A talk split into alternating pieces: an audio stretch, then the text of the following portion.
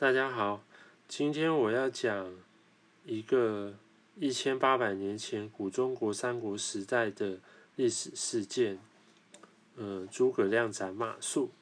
那我要先声明的是，在制作这个 podcast 的时候呢，我没有再去比对以前看过的《三国志》《晋书》。《资治通鉴》和《通鉴纪事本末》，我只是凭着一个学历史的人的感觉，还有一般人的常理做推断。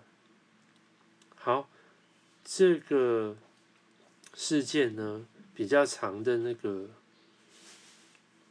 注释呢，是叫做“马谡失街亭”。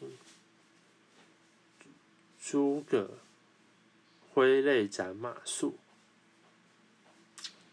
好，好像这个事件还没有人评论过。不过呢，我觉得这个事件其实疑点重重。简单来说，我也不多说，就是诸葛亮那么聪明的人，他怎么可能？不知道马谡带兵的缺点，然后再来就是《孙子兵法》上面就有说：“一鼓作气，再而衰，三而竭。”这个第一次北伐一定是最有可能成功的一次啊！之后人家就会有防范了。你要再去攻打人家，就会困难很多啦。怎么会，呃，第一次去犯下这种致命的错误呢？我觉得这个不是错误，是故意的。那以下就有几个面向来讲，应该是说。一举三得或一失三得。第一个呢，从孔明死后，司马懿探得他的日常作息，得知他吃很少，然后军帐十五以上就要亲自审理，我们就可以知道这个人是一个控制狂，掌控欲非常强。那他怎么可能会愿意跟别人分享权力呢？那也也，我们也都知道，古代是很讲究辈分的。马谡是五虎名将马超的弟弟，虽然年纪差很多，但那终究是平辈。如果那一次北伐有了任何军功，他绝对会不会像他大哥那样子那么有一下就像他大哥那样那么有地位，但是。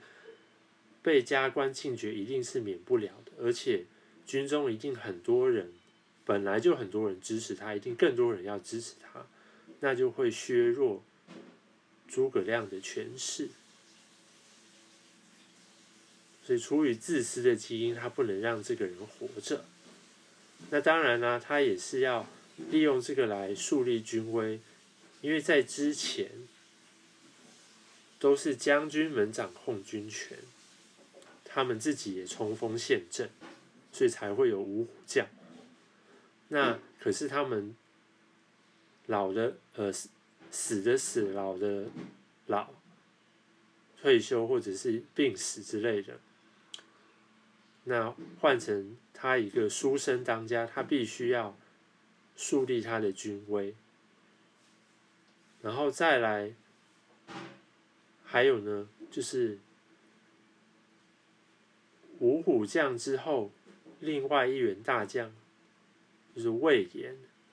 那魏延其实是一个生不逢时的人，很可惜。好啦，其实诸葛亮也不是真的很罩得住这个人，所以他必须利用马谡的头来震慑魏延。所以这是另外一点。好啦，最后一点。挥泪斩马谡，当然是故意哭给大家看。还有更重要的，哭给在成都的刘禅看。刘禅才不是什么扶不起的阿斗、昏庸的皇帝。诸葛亮以前就说过他很聪明，所以他当然也会防到他。所以他后来不是说什么，呃，什么先，但是我不确定这会不会是罗贯中编的啦。总而言之，他的目的也很简单，他要让刘禅知道他不如呃诸葛亮不如刘备，所以他不会有二心。这。政治是非常复杂的，不是字面上那么简单的意思而已。所以这一切种种拼凑起来呢，我是真的觉得这个诗街情斩马谡，其实都是在他的算计当中，而且就算。他们打过去了，他们能打得了多远？后来的人不是也都有说什么“蜀道难，难于上青天”吗？你要进去很难，出来一样很难。就算你有街亭的这一个隘口，你的补给没有问题，但是这个，所以后来他不是要屯田，因为。你靠运输，其实第一个运粮草要人，还要有人护卫，那你可以作战的兵是不是就更少了？那同样的，其实屯田也一样啊。你你都让百姓屯田吗？行啊，但是你确定说你不用有人护卫吗？还是要啊？只是比运输好一点，不用自己人去运。但是总而言之，你的兵就是少了嘛。那你还，也就是说，你要一心二用。那你要去收复失土，好了，照他们说法，就是难上加难。他心里其实也知道，但是天命归天命，人还是有可为的，所以他还是要去努力。